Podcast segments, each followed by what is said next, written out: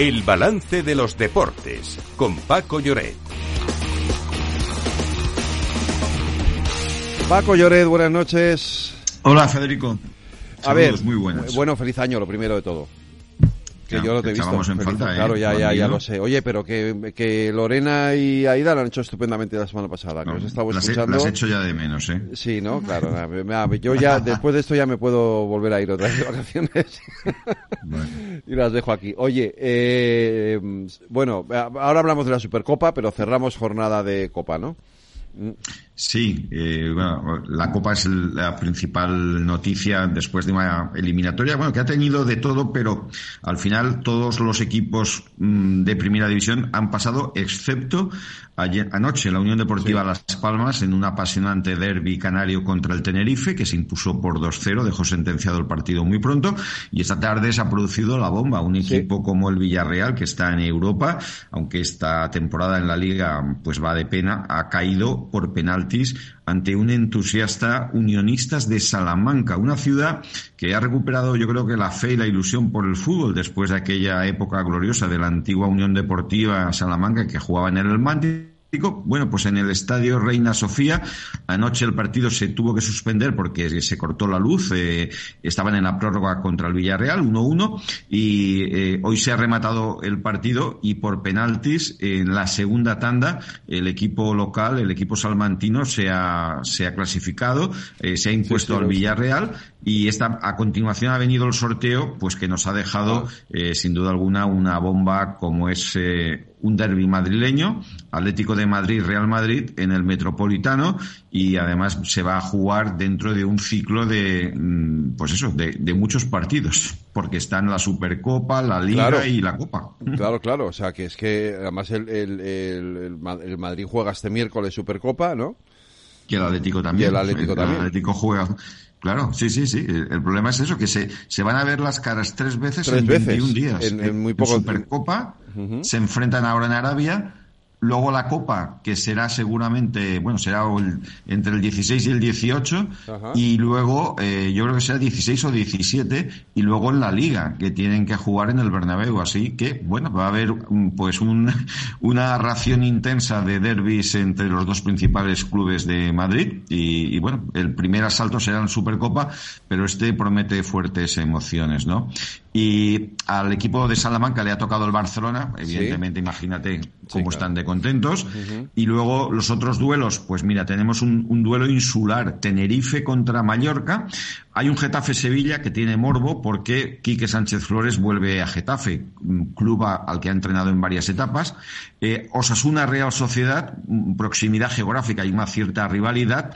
El Valencia, que ayer sufrió porque se clasificó en la prórroga con uno más ante el Cartagena, colista de segunda, recibe al Celta de Vigo, siempre con el aliciente en Mestalla de ver al equipo que entrena Rafa Benítez.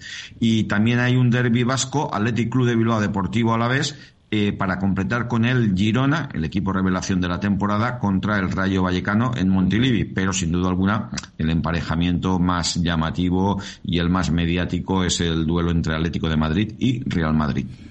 Oye, no podemos dejar el fútbol sin... Tú has visto jugar Sí. a Beckenbauer, ¿verdad? Pues sí, yo creo que estamos ante uno de esos jugadores a los que hemos andado de niños, de jóvenes, Sí. eh, fundamentalmente con un palmarés brillantísimo.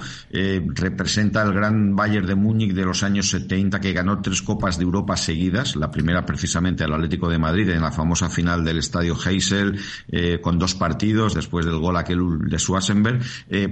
Con la selección alemana, finalista en el Mundial del 66, campeón en el 74, él era el capitán, eh, pero bueno, un hombre que ah, destilaba elegancia de una manera, yo creo que única. Es un futbolista que creo que es imposible de encontrar a alguien de, de su mismo estilo. Era mm, de una personalidad arrolladora, eh, tenía una capacidad para Sí. jugar al fútbol desde atrás increíble. Y deja una imagen que yo quiero rescatarla del recuerdo un tanto infantil que es la famosa semifinal del Mundial de México 70, que dicen que es el partido más bonito de la historia de los mundiales, el 4 a 3 en la prórroga contra Italia, que él jugó eh, con el brazo en cabestrillo y, y, bueno, impartió doctrina futbolística de primer nivel. Luego fue entrenador, seleccionador, unido al, gran Bayern de Múnich en, diferentes épocas y también al frente de la selección alemana. Recordemos que eh, era el seleccionador alemán que ganó el Mundial del 90 ante Argentina con aquel gol de penalti que marcó Andreas Bremen en el Olímpico de Roma. Así que eh, uno de los más grandes. Eh, se nos han ido pues los ídolos de infancia, ¿no? Se nos fue los jugadores que más admirábamos, se nos fue Cruyff, se nos ha ido Beckenbauer, Pelé y esa esa jornada, ¿no? Bobby Charlton, Eusebio, bueno, pues futbolistas eh, grandiosos, sin duda.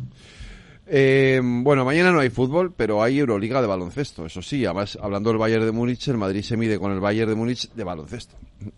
Sí, supongo que además, a pesar de, a pesar de que sea baloncesto, el equipo alemán tendrá un recuerdo para, eh, pues eso, para, para el que es, yo creo que por encima de todo, eh, el ídolo, ¿no? De, de, de, esa entidad. Pero si mañana tenemos baloncesto, tenemos Euroliga, el Bayern de Múnich recibe al Real Madrid a las 8 en la ciudad bávara y también eh, juega el Basconia contra el Mónaco mañana a las 7 de la tarde. Eh, los otros equipos españoles, el Barcelona recibe el miércoles a las ocho y media Olympiacos y mañana también juega el Valencia Basket contra el Zalgiris de Kaunas en, eh, en la Fuente de San Luis. Por cierto, tenemos ya en baloncesto eh, la Copa del Rey decidida. El sorteo será la semana que viene, pero ayer, en la última jornada de la, de la Liga, la que cerraba la primera vuelta, tenemos los clasificados para Málaga hay cuatro cabezas de serie, el Real Madrid ha quedado líder, eh, Unicaja, que es anfitrión, y ha quedado segundo en la liga regular, en la primera vuelta, tercero el Barcelona y cuarto el Gran Canaria, que ayer ganó en Valencia.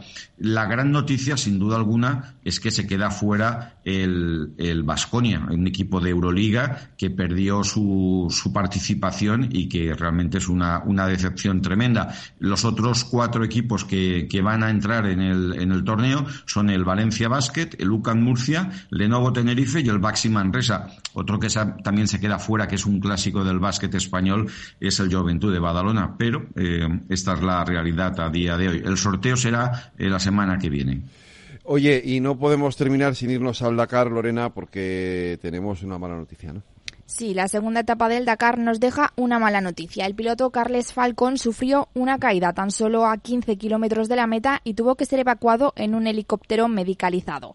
A su llegada, los médicos encontraron al piloto en parada cardiorrespiratoria y lograron reanimarlo antes de trasladarle en estado grave. Finalmente, y tras pasar toda la noche realizándole pruebas, se ha confirmado que el catalán está en coma inducido y sufre un edema cerebral. Además, tiene una fractura en la, en la vértebra C2 que tendrá que ser operada de urgencia una vez se le traslade al hospital de Riyadh. Pues Paco, Lorena, mañana más deportes, aquí en el balance.